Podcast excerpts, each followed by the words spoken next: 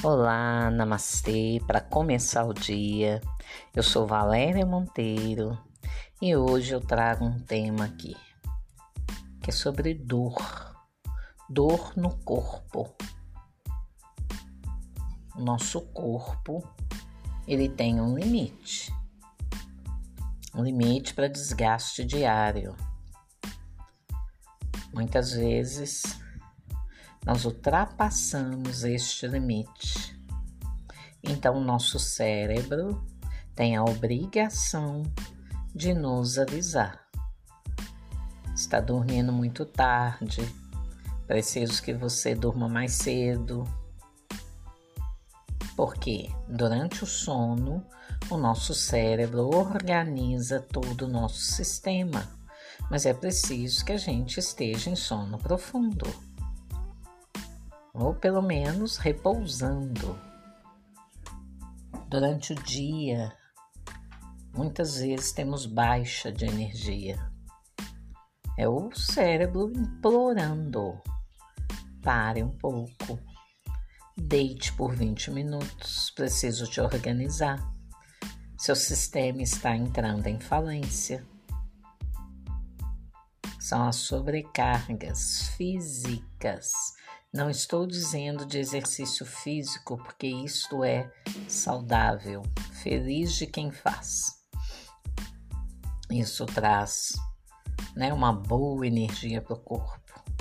E a pessoa que ela cuida na academia, ela acaba cuidando também de não beber demais ou de não beber, de não comer demais, de dormir cedo, de ter vida saudável que a pessoa vai buscando mais saúde. Ela vai ficando tão bem com ela que ela vai buscando mais saúde.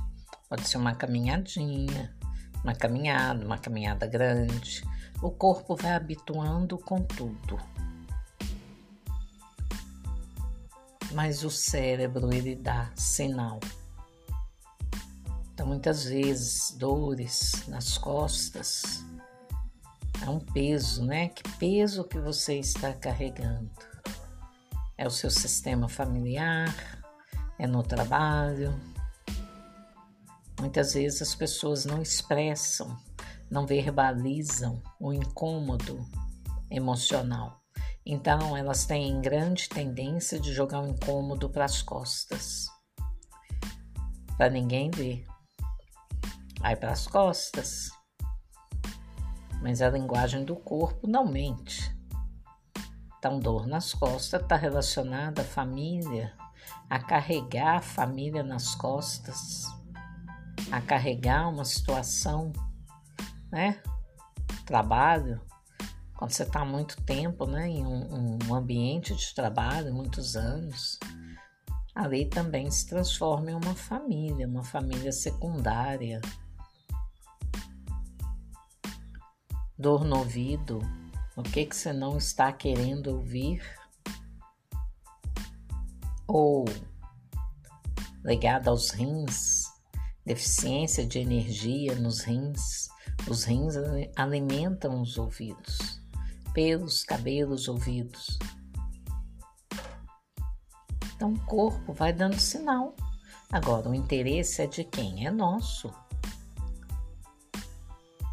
não dorme direito, não alimenta direito, não bebe água, vai ter problema.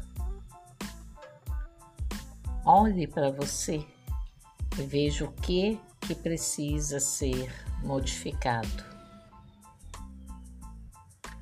Eu estava me observando coar café todos os dias de manhã. Tomo uma xícara de café por dia, uma apenas. Já tomei muito mas hoje uma apenas.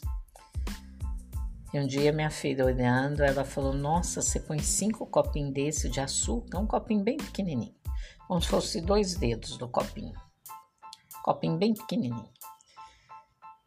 E eu falei: É. Ela falou: Nossa, diminui, mãe.